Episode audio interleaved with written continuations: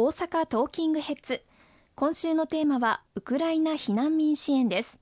まずはオープニングでも触れましたがウクライナ人のネリさん夫妻の娘さんとお孫さんの避難支援について改めてお話を伺えますか？はいありがとうございます。あの先週先々週も少しあの触れさせていただきましたけれどもあの3月24日私のところに、えー、大阪の吹田市にお住まいのウクライナ人女性お名前はネリさんと言いますがからある悲痛な、まあ、叫びにも似たご相談をいただきました。たまたまそのネリさんのお隣に公明党の支援者の方がお住まいでその方にいただいたご相談を地元の公明党市会議員を通じて、まあ、私のところにいただいたんです。でそれはこのウクライナへのロシア軍の侵略が始まってから、まあ、1か月がちょうど経った時だったんですけれどもこの1か月間現地のことが心配で心配で、まあ、夜も眠れないと毎日も涙を流し続けている日々だというお話でした。聞いてみるとウクライナの首都キーウにまだお嬢さんとお孫さんが残ったままで本当に心配でしょうがないと。できればぜひウクライナの国外に退避をさせたい。そしてできれば日本に受け入れたいというふうなあのご相談で何とか助けていただけないでしょうかというお話でございました。で早速あの私外務省を通じて隣国ポーランドに日本大使館があるんですけれどもそのポーランドの日本大使館からキーウにいらっしゃるお嬢さんとお孫さんの退避をサポートするように手配をさせていただいてまあ、キーウからポーランド国境まで戦火の中での避難ということで大変恐怖の中での移動だったと思いますけれどもその300キロの道のりポーランドの日本大使館から道のりの案内やあるいは行く先行く先での必要な手続きなどアドバイスをしていただいてまるまる1日半かけての強行軍でしたけれどもなんとかポーランド国境にたどり着いたのが3月の27日の日曜日のことでした。このことをま聞かれたご両親は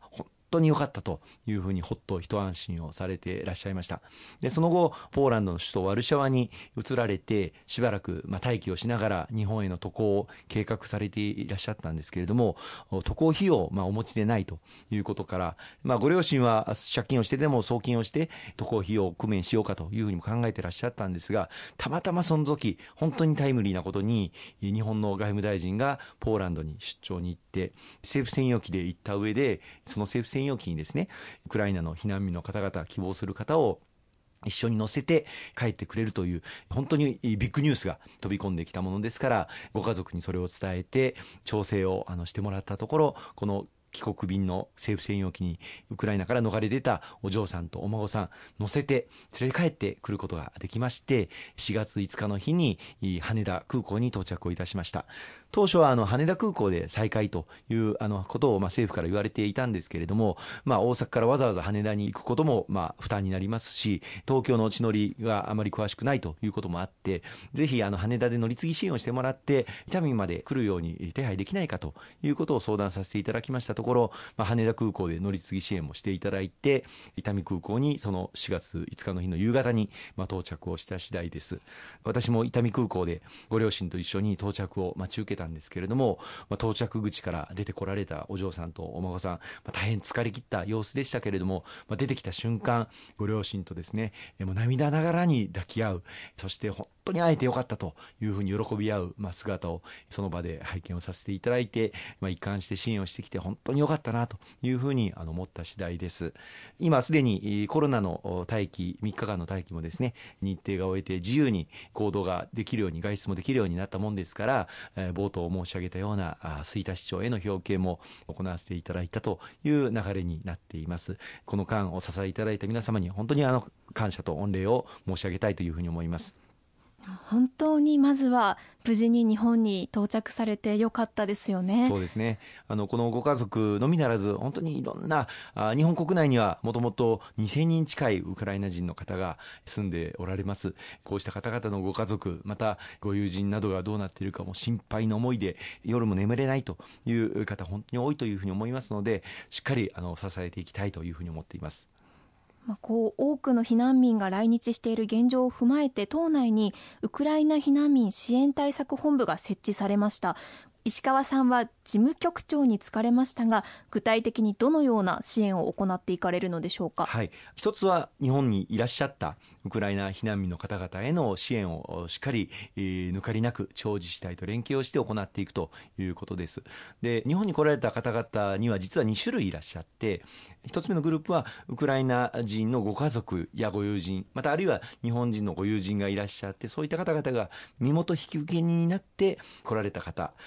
が一つ、まあ、これが実は大半の方々なんですけれどももう一つは今回はこうした身元引受人がいらっしゃらなくても希望されれば受け入れていくということになっています。まあ、いずれにしてもあの支援のあの手が必要なことは間違いありませんのでしっかり支援していく必要があるんですが身元引受人がいらっしゃる方々はそれぞれの全国にいらっしゃる身元引受人のところに、まあ、お住まいされる方が大半でございますのでそれぞれの地方自治体にお支えをいただくということができるんですがあの身元引受人がいらっしゃらない方々についてどうするかということで今回初めてのケースですけれども政府がこうした方々をしっかり受け入れて宿泊滞在場所なども提供して今